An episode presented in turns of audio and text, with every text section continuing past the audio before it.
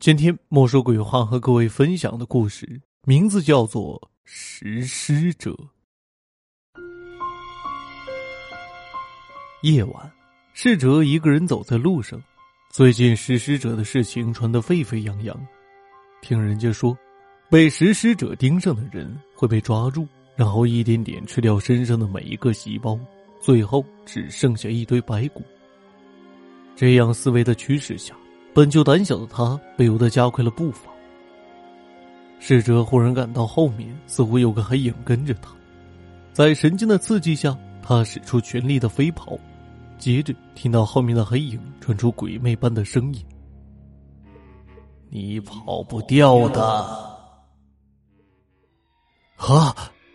星城北郊的哲汇大学南寝室中传出侍者那受到惊吓的声音：“侍者。”你搞什么神经啊！一大早就乱喊乱叫，还让不让人睡觉了？说话的是逝者所在寝室的老大，连蹲好几级了，岁数比他们大，所以寝室老大的位置毫不意外的被他占据。是逝者，是不是做噩梦了？寝室中年龄最小的老四说道：“老四的名字叫邢刚，这和他的性格很是不同。”因为他好像心里有点问题，说起话来总是很腼腆，还带有些许的自卑，在学校总是受别人欺负。虽说逝者胆子小，不过有时候会护着他，所以这个看起来刚强，实际上很弱的小四是有些黏着逝者的。对了，逝者寝室里的人喜欢叫他小四。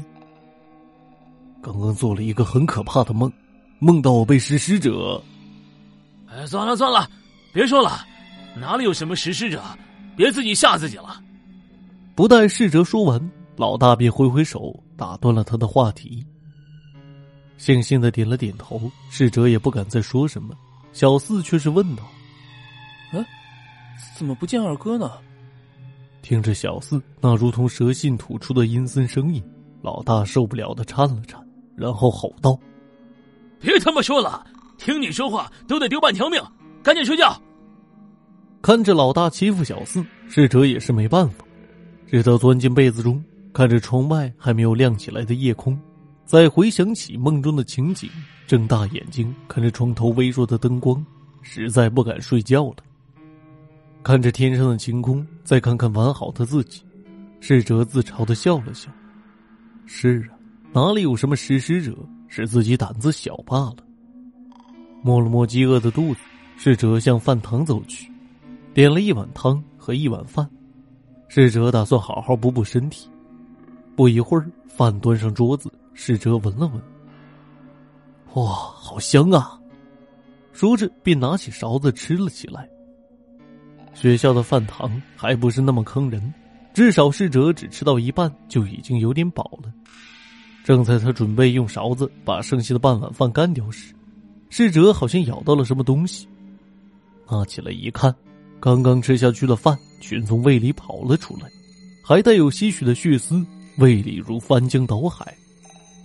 再看看桌上，勺子里躺着一根断指，看那样子似乎是尾指。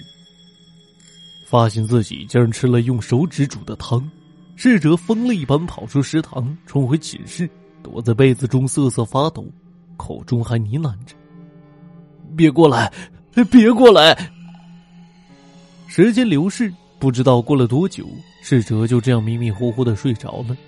周围黑乎乎的，似乎有个黑影向他招手，并轻声说：“你跑不掉的。”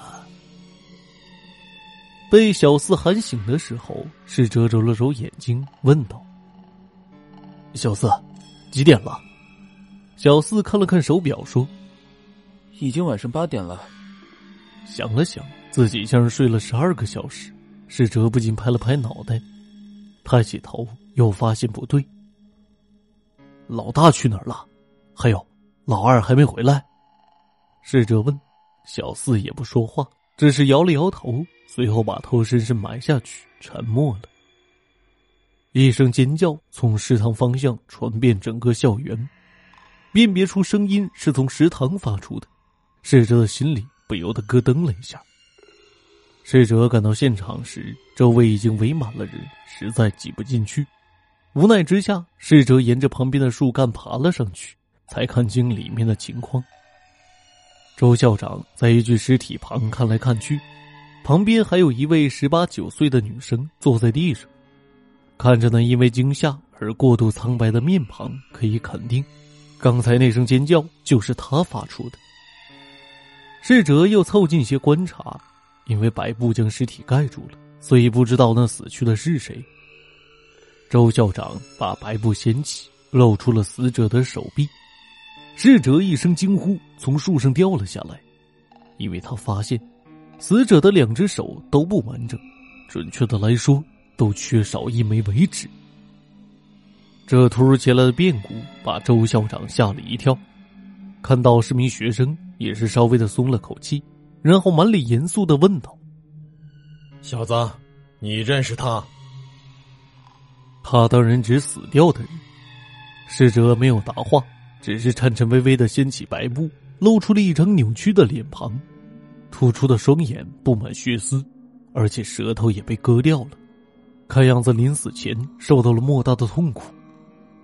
虽然说尸体的面孔已经严重变形，不过逝者还是能认出死的人是老大。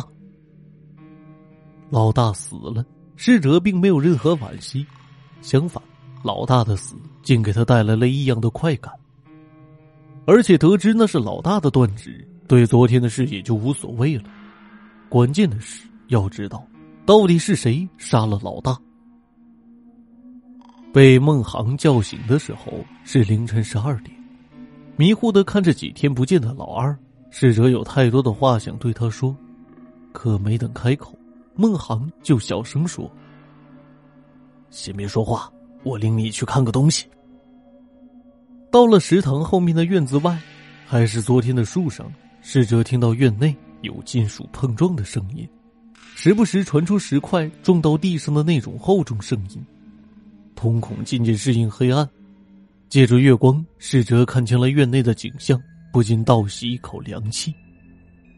院子中有个身穿黑衣的人，用大刀削砍着老大的尸体，不时的用大锤砸着老大的皮肉。鲜血飞溅，那黑袍人似乎没有察觉，依旧削砍着尸体，一边砍还一边向嘴里塞着什么，胃里又翻滚起来。若不是最近因为没有食欲，晚上没有东西吃，说不定连肠子也会吐出来。干呕了几下，又做了几次深呼吸，侍者这才好受了些。旁边孟航看到此情此景，不觉得笑了笑。看侍者的眼神中充满了戏谑，不过这些侍者都没有看到，他的精神全部集中到了院中的黑袍人以及塞进口中的老大的肉。走吧，我带你去见见他。”孟航说道。不知为何，胆小的侍者却点了点头，木讷的跟着孟航下了树，向院内走去。啪的一声轻响。院中的灯被孟航打开，灯光下的黑袍人似乎没有察觉到，仍旧做着他的工作。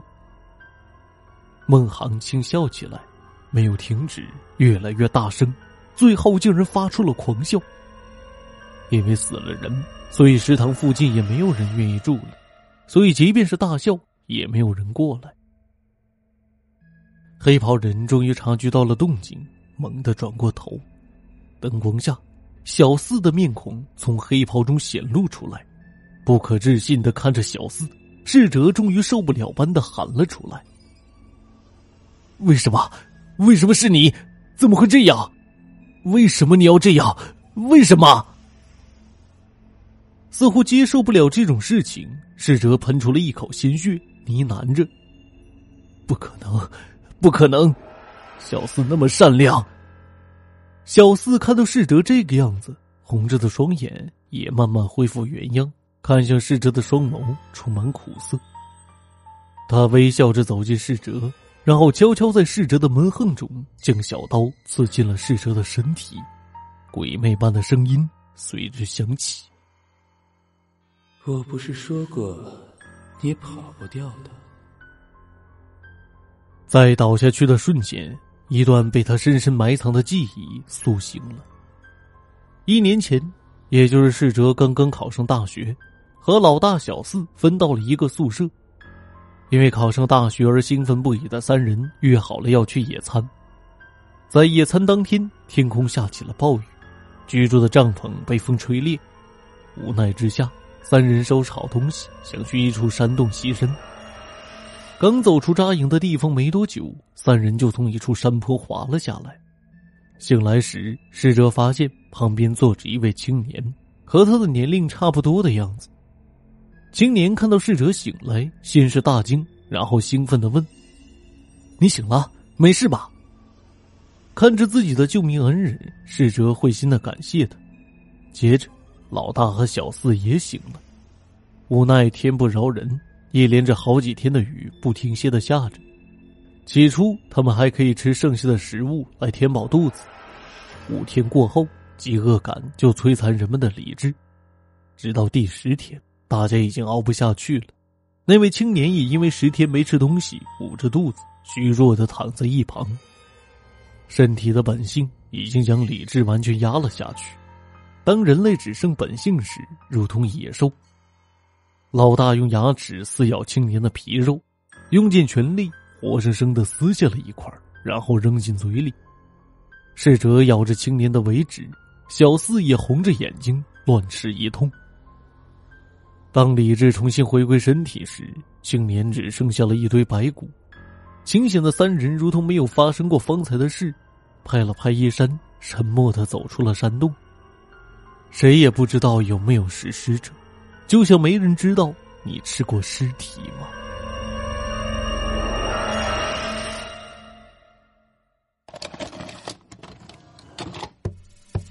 姑娘她会莫忘于我。听众朋友。实施者的故事就为您播讲完毕了。本期节目由墨梅、十七、枭雄、嘉诚共同演绎，感谢您的收听。这里是莫说鬼话栏目，每周二、周五准时更新。如果您喜欢主播的节目，千万别忘了关注主播，有更多好听的故事在等你哦。我是有声墨梅，感谢您的收听，我们下期节目再会。